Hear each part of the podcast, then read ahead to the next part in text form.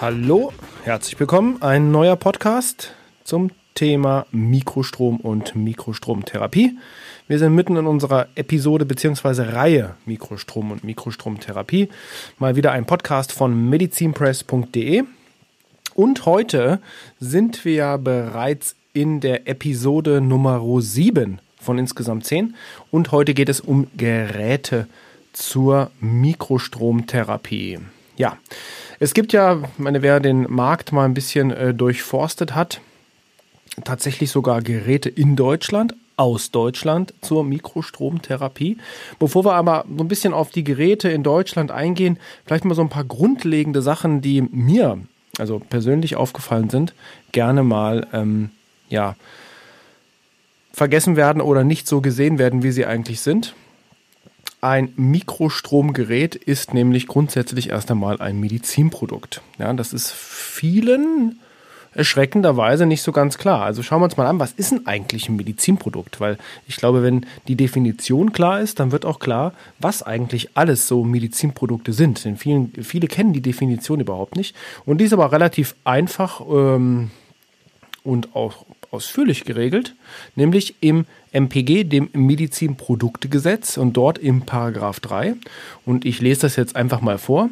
Ähm, Medizinprodukte sind alle einzeln oder miteinander verbundene, verwendete Instrumente, Apparate, Vorrichtungen, Software, Stoffe und Zubereitungen aus Stoffen oder anderen Gegenständen, einschließlich der vom Hersteller speziell zur Anwendung für diagnostische oder therapeutische Zwecke bestimmten und für ein einwandfreies Funktionieren des Medizinproduktes eingesetzten Software, die vom Hersteller zur Anwendung für Menschen mittels ihrer Funktion zum Zwecke der Erkennung, Verhütung, Überwachung, Behandlung oder Linderung von Krankheiten oder b. der Erkennung, Überwachung, Behandlung, Linderung oder Kompensierung von Verletzungen oder Behinderungen. Oder Punkt C. Der Untersuchung, der Ersetzung oder der Veränderung des anatomischen Aufbaus oder eines physiologischen Vorgangs oder der Empfängnisregelung, zu dienen bestimmt sind und deren bestimmungsgemäße Hauptwirkung im oder am menschlichen Körper weder durch pharmakologisch oder immunologisch wirkende Mittel noch durch den Metabolismus erreicht wird. Also, das mal so ein kleines Zitat aus dem Medizinproduktegesetz und das ist schon relativ gehaltvoll, aber ist es eigentlich auch äh, relativ einfach. Denn schauen wir mal an, was gerade ganz am Anfang gesagt wurde, ähm, sind Instrumente oder beziehungsweise Apparate, da sind wir bei Geräten. Dann haben wir noch das Wort Software mit dabei, denn ein äh, Mikrostromgerät hat in der Regel eine Software sei es, dass sie eine Software in Form einer Firmware haben oder eine ähm, Software in Form einer Anwendungssoftware. Dann ist übrigens auch die Software tatsächlich ein äh, Medizinprodukt, auch schon alleine ein Medizinprodukt. Und es dient ja der Anwendung am Menschen und hat eine Zweckbestimmung. Jedes Medi äh, Mikrostromgerät muss eine Zweckbestimmung haben. Mir ist aufgefallen, es gibt tatsächlich zwei auf dem deutschen Markt, die keine klar definierte Zweckbestimmung haben. Das ist sehr interessant, weil damit verstoßen sie nämlich gegen diesen Paragraphen 3 des Medizinproduktegesetzes. Ja, also die Zweckbestimmung dieses Gerätes ähm, quasi der Erkennung beziehungsweise Behandlung oder Linderung von Verletzungen oder Erkrankungen dient. Da äh, wird ja das Mikrostromgerät entsprechend eingesetzt und daher ist es de facto ein Medizinprodukt. Es ist übrigens auch ein Medizinprodukt, wenn ein Hersteller meint, es wäre gar keins. Denn alleine der Einsatz oder die Auslobung, ja, wir haben eben ganz kurz, ich habe eben kurz die Zweckbestimmung erwähnt, die Zweckbestimmung muss zwar klar definiert sein, aber sie definiert sich auch über jegliche Werbematerialien, also Flyer, Internetseiten oder Aussagen. Es gibt zum Beispiel ähm, welche, die sagen, ach, mein Produkt ist kein Medizinprodukt, aber posten in Facebook entsprechende ähm, Aussagen zur Anwendung oder Linderung von Erkrankungen. Damit ist es automatisch ein Medizinprodukt. Und wenn sie dann entsprechende Vorgaben nicht einhalten oder Dokumentationen nicht vorweisen können, dann äh, machen sie sich strafbar. Aber das ist nicht der, das Thema. Ähm, was wichtig halt ist, ist die Zweckbestimmung, hatte ich gesagt. Das ist relativ wichtig auch für Sie als Anwender oder auch als Patient eines Medizinproduktes, denn ähm, die Zweckbestimmung muss der Hersteller definieren. Das ist also der Zweck des Produktes und es, das Produkt darf vom Anwender, ob Therapeut, Physiotherapeut, äh, Heilpraktiker, Arzt, wer auch immer, darf das Produkt nur im Rahmen dieser Zweckbestimmung einsetzen. Denn auf Basis dieser Zweckbestimmung werden die Studien zu dem Gerät durchgeführt, klinische Studien, ähm, Usability, also Anwendungsstudien und darauf beruht auch das Risikomanagement des Herstellers. Von daher ist das eine extrem wichtige Sache und muss, also muss heißt dann auch tatsächlich müssen muss in der Gebrauchsanleitung in der, oder Bedienungsanleitung des Gerätes auch zu finden sein, beziehungsweise dort ähm, explizit erwähnt werden. Dann noch vielleicht nochmal, was auch interessant ist im Zusammenhang mit äh, natürlich Mikrostromgeräten, wer ist denn eigentlich ein Hersteller? Also de jure oder de facto, wer ist denn dort ein Hersteller? Das ist auch ganz interessant und klar geregelt im Paragraph 3 Absatz 15 des Medizinproduktegesetzes und das ist ein Hersteller, das will ich auch mal kurz den Absatz vorlesen. Ein Hersteller ist eine natürliche oder juristische Person, die für die Auslegung, Herstellung, Verpackung, Kennzeichnung eines Medizinproduktes im Hinblick auf das erstmalige Inverkehrbringen im eigenen Namen verantwortlich verantwortlich ist. Punkt, Punkt, Punkt. Das geht noch eine ganze Ecke weiter. Ähm, also Inverkehrbringung oder erstmalige Inverkehrbringung bedeutet, das Gerät wird sozusagen als allererste Mal in den Markt eingeführt. Und da gab es auch mal eine interessante Geschichte, speziell im Mikrostrommarkt, ähm, denn da gab es welche, die meinten, ja, wir können ja mal ein ein Testgerät nehmen und können das mal in den Markt bringen. Wird ja nicht verkauft, ist nur für Schulungszwecke. Das ist total interessant, denn ähm, in Verkehrbringung ähm, wäre auch ähm, ja, die Einführung in den Markt in Form von Schulungszwecken oder Testzwecken. Also damit ist jetzt hier nicht gemeint, dass ein solches Produkt ähm, explizit verkauft werden muss. Ja? Also es ist auch die unentgeltliche ähm, Einführung in den Markt damit ähm, gemeint. Dann ähm, wurde auch oft das mir mal die Frage gestellt, wenn wir jetzt also über Medizinprodukte, gerade Mikrostromgeräte im kosmetischen Bereich sprechen, da ist das Ganze ja durchaus wesentlich äh, bekannter als im medizinischen Bereich. Und da gibt es natürlich auf den einschlägigsten Internetseiten in Fernost, in China, Taiwan und so weiter, auch in Indien, ähm, ja, Billigangebote von Mikrostromgeräten, ähm, die man dann quasi importieren, dort bestellen kann über das Internet. Das ist ja relativ einfach. Interessant ist nur, dass wenn solche Geräte dann eingesetzt werden, und da spielt es fast keine Rolle, ob wir diese im medizinischen Kontext oder kosmetischem Kontext einsetzen, denn ähm, wer das Medizinprodukt importiert und quasi in den europäischen Markt einführt, also ein Produkt außerhalb der Europäischen Union kauft, damit in die Europäische Union einführt und das Ganze dort dann einsetzt, ist automatisch Hersteller des Produktes. Also der kann jegliche Labelings von der, auf dem Gerät, Typenschilder, äh, CE-Zeichen, falls sogar eins drauf sein sollte, kann er einfach runterkratzen und sein eigenes draufkleben, denn der ist automatisch Hersteller, Hersteller des Gerätes, ganz egal, was da drauf steht.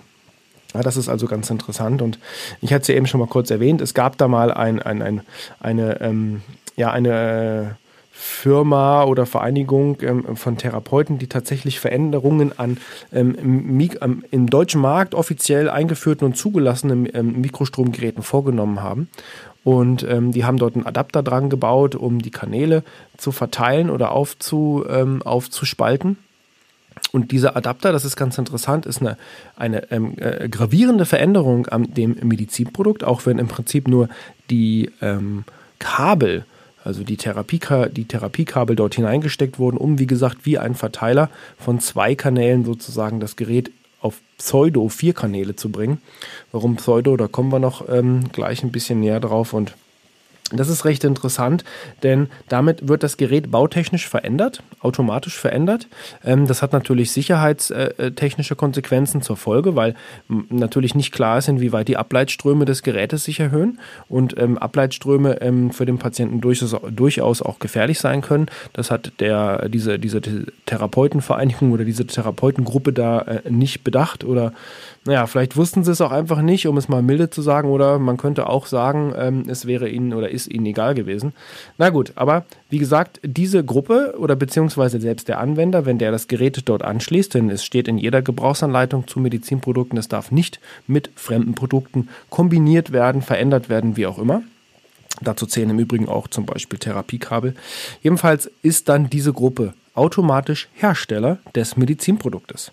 Ob die das wollen oder nicht, ob die das sagen oder nicht, spielt keine Rolle. Sie sind es automatisch alleine nur durch die Veränderung dieses ähm, dieses Produktes und können auch dort das Typenschild eigentlich herunterkratzen, ihr eigenes draufkleben, können das Gerät auch ganz normal in den Verkehr bringen oder verkaufen, müssen aber die gesamte technische Dokumentation danach da, oder dahinter aufweisen. Das sind klinische Studien, ähm, das sind äh, Bewertungen, klinische Bewertungen zu dem Produkt, das sind Risikoanalysen zu den einzelnen Bauteilen, um ähm, die auch sicherstellen, dass tatsächlich kein Netzstrom an den Patienten kommt und so weiter und so fort, dass die Ableitströme in dem entsprechend gesetzlich vorgegebenen Rahmen bleiben. Also all diese Dinge und noch viel, viel mehr muss nachgewiesen werden und zwar nicht auf Zuruf, dass man das erst macht, sondern das muss man haben. Und wenn mal jemand fragt, wie beispielsweise eine Behörde oder ähm, eine benannte Stelle, dann muss man das zeigen können, beziehungsweise nachweisen, dass das auch durch entsprechende externe und zwar ähm, neutrale Labore nachgewiesen worden ist. Ja, das hatten die nicht und ähm, naja, da wollen wir jetzt gar nicht weiter drauf eingehen. Eine ganz, ganz spannende, interessante Sache auf jeden Fall. Gehen wir mal ein bisschen äh, Mikrostromtechnik. Also mal so grob einen technischen Aufbau möchte ich Ihnen ganz kurz einmal geben, damit auch Sie auch wissen, was macht eigentlich tatsächlich ein ein gutes äh, funktionierendes Mikrostromgerät aus über die Kennzeichnung als Medizinprodukt und so weiter, die Zulassungsdinge, da habe ich ja eben ein bisschen was erwähnt. Ähm, gucken wir uns mal einen technischen Aufbau an. In der Regel sollten man natürlich schauen, wie viele Kanäle hat eigentlich dieses Gerät. Kanäle. Damit sind die Therapiekanäle gemeint. Bedeutet, da stecke ich die Kabel rein. Jedes Kabel hat in der Regel eine ähm, zwei Pole, eine Anode und eine Kathode. Und dort werden entsprechend Klebeelektroden angebracht und die dann auf dem Patienten ähm, beziehungsweise um das äh, schmerzhafte Gebiet drumherum. Zu den Kanälen ist ähm, relativ wichtig, die Kanäle sollten getrennt sein. Ähm, damit meine ich jetzt eine ja nicht wirklich optische Trennung, was zu sehen ist, sondern man nennt das eine galvanische Trennung. Das bedeutet, ist auch ganz einfach übrigens zu testen. Ähm, das bedeutet, dass wenn Sie beispielsweise die, die Anode vom A-Kanal, wenn der Kanal A heißt, und der, ähm, danach die ähm, Kathode vom B-Kanal nehmen, dürften dort keine Ströme zwischen diesen beiden Polen fließen, weil das sind unterschiedliche Kanäle. Das erreicht man mit einer sogenannten galvanischen Trennung. Diese galvanische Trennung hat nicht nur eine Funktion, also dass sie die Kanäle untereinander trennt und damit ein wirres Hin- und Herfließen von Strömen ähm, quasi unterbindet oder auch die ja heiß äh, beschriebene Interferenz so ein bisschen ähm, und, ähm, unterbindet, denn die findet dann auch nicht statt zwischen den einzelnen Kanälen. Ähm, und es hat auch eine sicherheitstechnische Komponente, damit entsprechend auch keine Ströme von einem Kanal auf den anderen Kanal überkoppeln können. Auch hier ganz interessant, relativ aktuell, ist mir aufgefallen, dass ein in Deutschland ähm, verkauftes Mikrostromgerät dies zwar ähm, auslobt, dass man das kann, dass man so danach arbeiten kann, aber es rein technisch überhaupt nicht nachvollzieht, beziehungsweise ähm, gemacht hat. Ganz, ganz interessant. Dort werden auch entsprechende USB-Kabel oder USB-Steckkabel beispielsweise verwendet als Therapiekabel YouTube-Kanal, was im Übrigen auch ähm, der entsprechenden aktuellen Norm, da gibt es eine spezielle Norm für elektrisch-medizinische ähm, Geräte, da ist das geregelt drin und dort sind USB-Steckverbindungen für Therapie oder Abgabe oder Messkanäle, also Messkanäle schon, aber nicht Therapie oder elektrische Leitungen ähm, sind sie erlaubt. Ganz interessant, wird trotzdem im Markt verkauft und es gibt Therapeuten, Ärzte, die das einsetzen, naja, fragwürdig, ähm, alleine schon äh, Performance, ähm, also von der Wirkweise ist es sowieso so, dass ähm, wenn die Kanäle nicht klar getrennt sind, das relativ schwierig ist, dort im Mikrostrombereich eine gute Wirkung zu erzielen, aber ähm, Wirkung ist erst einmal eins, die muss zwar auch nach Gesetzgebung nachgewiesen sein, ähm, naja, aber ähm, dort geht es auch um sicherheitstechnische Komponenten, aber laut ähm, äh, Hersteller ähm, soll dieses Gerät sogar bei Angina pectoris helfen. Also das halte ich für extrem gefährlich und extrem fragwürdig und kann mir nicht vorstellen, dass es da zu dieser Indikation überhaupt Studien zum Thema Mikrostrom gibt. Okay, aber gehen wir weiter denn es gibt dort auch ähm, seriöse und schon lange, lange Jahre im Markt ansässige Hersteller, die das Ganze ähm, durchaus ernst nehmen und auch sich regelmäßig ähm, Prüfungen und Kontrollen durch den TÜV äh, entsprechend unterziehen lassen, um dort immer auf dem aktuellsten Stand zu sein. Ja, da sind wir quasi auch schon bei dem Thema Kontrollen, denn was auch interessant ist, dass ähm, medizinische Geräte grundsätzlich auch nach dem ähm, Medizinproduktegesetz beziehungsweise der sogenannten Medizinproduktebetreiberverordnung regelmäßig regelmäßig ähm, sicherheitstechnisch kontrolliert werden müssen. Ja, ähm, das ist vorgeschrieben. Da gibt es auch so eine ja, mehr oder minder vorgeschriebenen Zeitraum dazu. Das sind in der Regel äh, so maximalstens 24 Monate, in denen ein Betreiber und ein Betreiber ist ein Anwender, also sprich ein Therapeut oder Arzt oder Klinik, ähm, diese Produkte ähm, ja sicherheitstechnisch kontrollieren lassen muss. Ähm, Betreiber sind übrigens alle Anwender, die die Produkte im gewerblichen ähm, im gewerblichen Bereich einsetzen. Also da zählen, wie gesagt, Kliniken, Ärzte, Physiotherapeuten zu, ähm, Hospizen auch, Sanitätshäuser, Pflegekräfte und so weiter.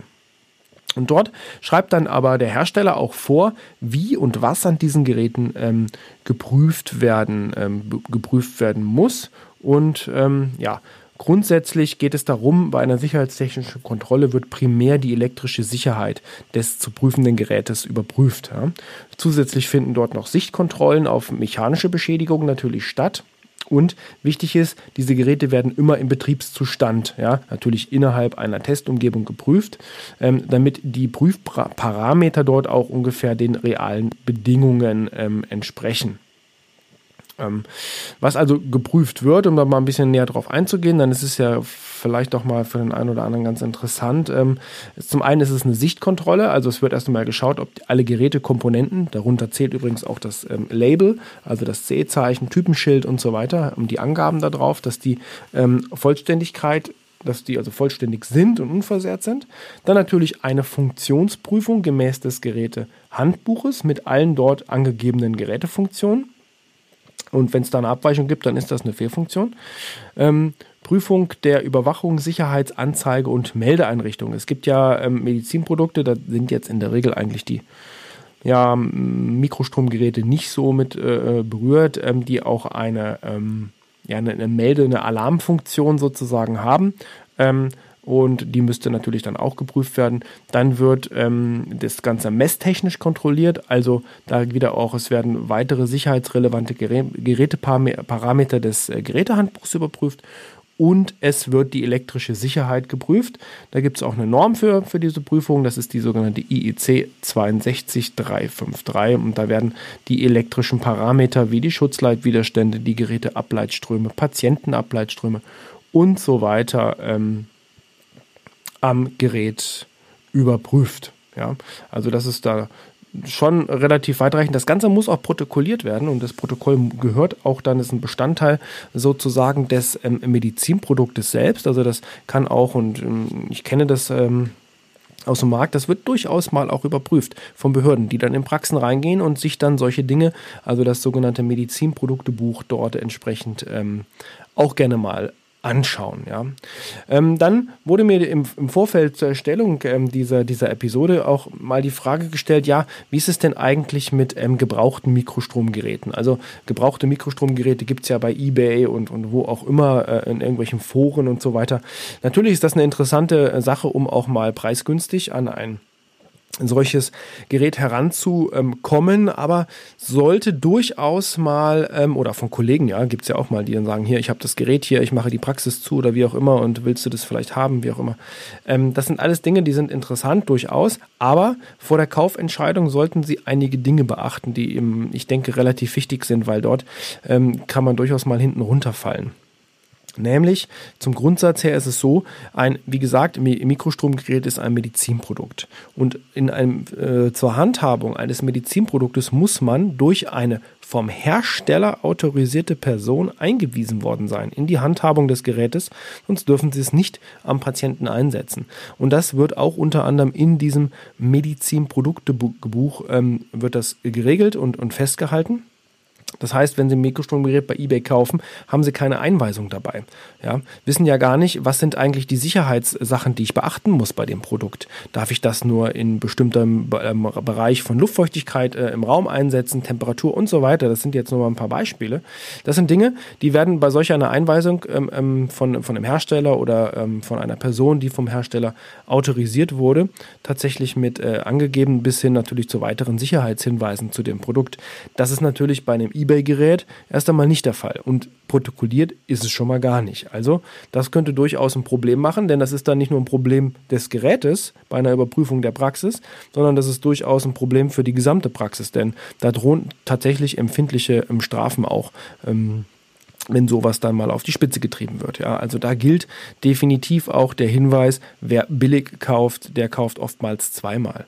Ähm, dann das Thema sicherheitstechnische Kontrollen hatten wir gerade. Sollten Sie bei einem gebrauchten Gerät definitiv darauf achten, dass das Gerät eine aktuelle sicherheitstechnische Kontrolle hat. Da gibt es, wie gesagt, entsprechende Protokolle dann auch zu, wo die Messergebnisse draufstehen und auch erklärt wurde, was wurde gemessen, mit welchem Messgerät ist das gemessen worden.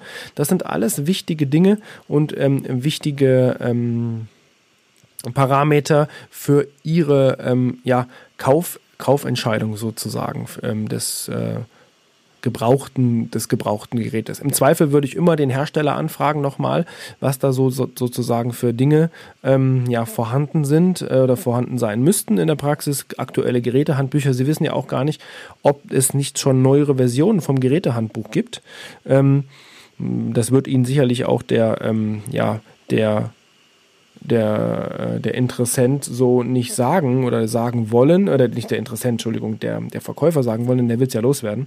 Von daher, das sind alles Dinge, die, ähm, ja, sollten beachtet werden beim Gebrauchtkauf eines ähm, solchen Gerätes. Schauen Sie, dass Sie von Geräte von Herstellern kaufen, die tatsächlich auch ähm, zertifiziert sind. Und ganz wichtig auch nochmal ein Hinweis, ich denke, das ist äh, super interessant. Es gibt wirklich tatsächlich ähm, sowohl im Mikrostrombereich als auch bei anderen Medizinprodukten ähm, den, ähm, den sogenannten Claim, irreführenden Claim der CE-Zertifizierung.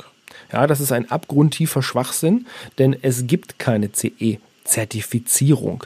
Das CE-Zeichen, speziell bleiben wir mal im Bereich ähm, Mikrostromgeräten, gibt sich der Hersteller selber. Ja, der muss entsprechend die ganzen Dokumentationen und Prüfungen ähm, muss er haben, muss er durchgeführt haben, entsprechend den Normen und den Gesetzen. Und dann kann er das Gerät CE kennzeichnen aber es ist nicht CE zertifiziert. Also achten Sie darauf, wenn Ihnen jemand schreibt, das Gerät ist CE zertifiziert, Achtung, das ist stark irreführend, wenn nicht sogar betrügerisch, ähm, denn das ist ein absoluter Schwachsinn oder derjenige hat absolut keine, also wirklich überhaupt keine Ahnung vom Umgang mit Medizinprodukten und dann sollten Sie auch ähm, die Finger davon lassen. Was aber durchaus wichtig ist im Bereich Zertifizierung, schauen Sie, dass Sie zertifizierte Hersteller finden. Es gibt ja Normen, nach denen sich ein Hersteller ähm, sowohl in der klassischen Industrie als auch im Medizinproduktebereich zertifizieren lassen kann. Da gibt es die ISO 9001 zum Beispiel, das ist die klassische Qualitätsmanagement-Norm. Die ist schon mal relativ wichtig, relativ gut, wenn die jemand hat, weil dann wird tatsächlich das Qualitätsmanagementsystem, auch die Produktion durch eine ähm, Stelle, eine benannte Stelle wie den TÜV, die DEKRA oder andere Überwachungsinstitutionen Institutionen ähm, ja, überwacht. Und für den Bereich Medizinprodukte gibt es eine andere Norm, das ist die ISO 13485. Ähm, und wenn ein Hersteller in Deutschland äh, Medizinprodukte herstellt, dann sollte er auch entsprechend dieser Norm eigentlich ähm, zertifiziert sein. Ja, das ist ähm, durchaus ein, ein, wichtiger Aspekt. Noch ein kleiner Hinweis, gerade bei den Herstellern, achten Sie darauf, dass, ähm, ja, wenn ein Hersteller zertifiziert ist, können Sie ja nicht davon ausgehen, dass es so ist, denn da werden auch die Werbematerialien ähm, überprüft von diesem Hersteller. Ähm, denn achten Sie auf, ähm, ja, teilweise unseriöse Aussagen. Ich hatte eben mal die Angina pectoris kurz ins Feld geworfen. Also das muss ich sagen, ist meiner Meinung nach stark unseriös, so etwas zu behaupten und auch gefährlich. Zugleich so etwas zu behaupten, dies mit einem Mikrostromgerät behandeln zu können. Selbst wenn es funktionieren würde, ja, also wirklich würde ähm, ganz stark unterstrichen, so ist es dennoch ähm, gefährlich, denn es gibt keine Studien, es gibt keine, keine Kreuzuntersuchungen dazu und, und also extrem gefährlich, würde ich ganz, ganz stark aufpassen. Ähm, ja, gerade zu solchen Aussagen achten Sie darauf, dass dies Ganze auch nachgewiesen ist von dem jeweiligen Hersteller. Jedes medizinische oder jedes Medizinprodukt, darunter fallen wie gesagt auch Mikrostromgeräte, müssen mindestens einer klinischen Bewertung unterzogen werden. Ähm, das ist im Paragraph 19 des Medizinproduktgesetzes geregelt und das gilt nicht für das Produkt nur alleine, sondern für jede ausgelobte Aussage und damit Indikation zu dem Gerät. Das muss klinisch bewertet werden, entweder durch eine extra dafür durchgeführte klinische Studie oder durch eine entsprechende Literaturstudie. Da gibt es auch einen Leitfaden für, wie man das durchführt. Der Leitfaden der klinischen Bewertung, das ist ein, ein MEDEF-Dokument, das MEDEF-Dokument 271, mittlerweile in der dritten Edition, liegt zwar dort zurzeit noch als Draft vor, aber ähm, MEDEF 271 generell auch in der, Third, äh, in der Second Edition ist ähm, dort äh, beschrieben, wie so, so etwas gemacht wird. Das ist durchaus relativ aufwendig. Natürlich eine klinische Studie durchzuführen, wesentlich aufwendiger, aber eine klinische Bewertung für ein Medizinprodukt, ähm, da sitzen Hersteller durchaus mal ein paar Monate dran, um so etwas darzulegen. Und das wird zum Beispiel bei medizinischen, äh, bei zertifizierten Herstellern auch durch die benannte Stelle, beispielsweise TÜV oder DEKRA, tatsächlich überprüft. Und übrigens diese klinische Bewertung oder die Performance äh, dieser Bewertung oder Performance des, des Medizinproduktes, das ist einmal in der, im, im Medizinproduktegesetz, Paragraph 19 geregelt und in der EU-Richtlinie für Medizinprodukte ähm, unter dem sogenannten Nutzen- und Risikoverhältnis. Ähm, also muss die, ähm, das Ganze ähm, ja, klinisch bewertet werden und auch die Werbeaussagen. Also unter, dazu zählen auch unerwünschte Wirkungen und, und, und Nebenwirkungen und so weiter. Das muss alles dort mit bewertet werden, fließt mit dem Risikomanagement zusammen. Und wie gesagt, Sie merken schon, das ist relativ komplex und daher, ähm, ja, Achtung dabei, weil wenn Sie so ein Produkt haben und es wird Ihnen versprochen, natürlich wird Ihnen der Hersteller wahrscheinlich die klinische Bewertung nicht zeigen. Ähm, das sind teilweise ja auch, wie gesagt, Risikomanagement, vertrauliche technische Unterlagen. Aber schauen Sie nach, ist der Hersteller zertifiziert und ähm, von daher denke ich, dass es dann eine große, ähm, eine große Hilfe und gleichzeitig auch Sicherheit für Sie. Ja, wir sind damit auch schon wieder am Ende dieser ähm, ja, dieses Podcast speziell zu Mikrostromgeräten.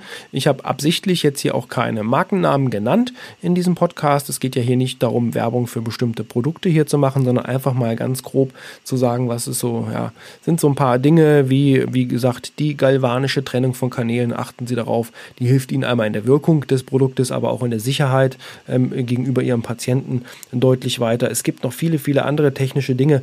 Nun möchte ich Sie jetzt ja natürlich auch nicht mit ähm, technischen Details langweilen. Es ging ging mir darum, nur mal so ein paar Stichworte ins Feld ähm, zu führen ins Feld zu werfen, besser gesagt, ähm, um da bei Ihnen, äh, Ihnen gegenüber eine gewisse Sensibilität zu entwickeln für diese Bereiche, denn Sie arbeiten ja hier mit einem Gerät, einer Maschine, die mit Netzstrom arbeitet, an Ihrem Patienten. Und ich denke, das ist, ähm, ja, sollte Anreiz oder sollte Hinweis genug sein, auch dort entsprechend gut aufzupassen.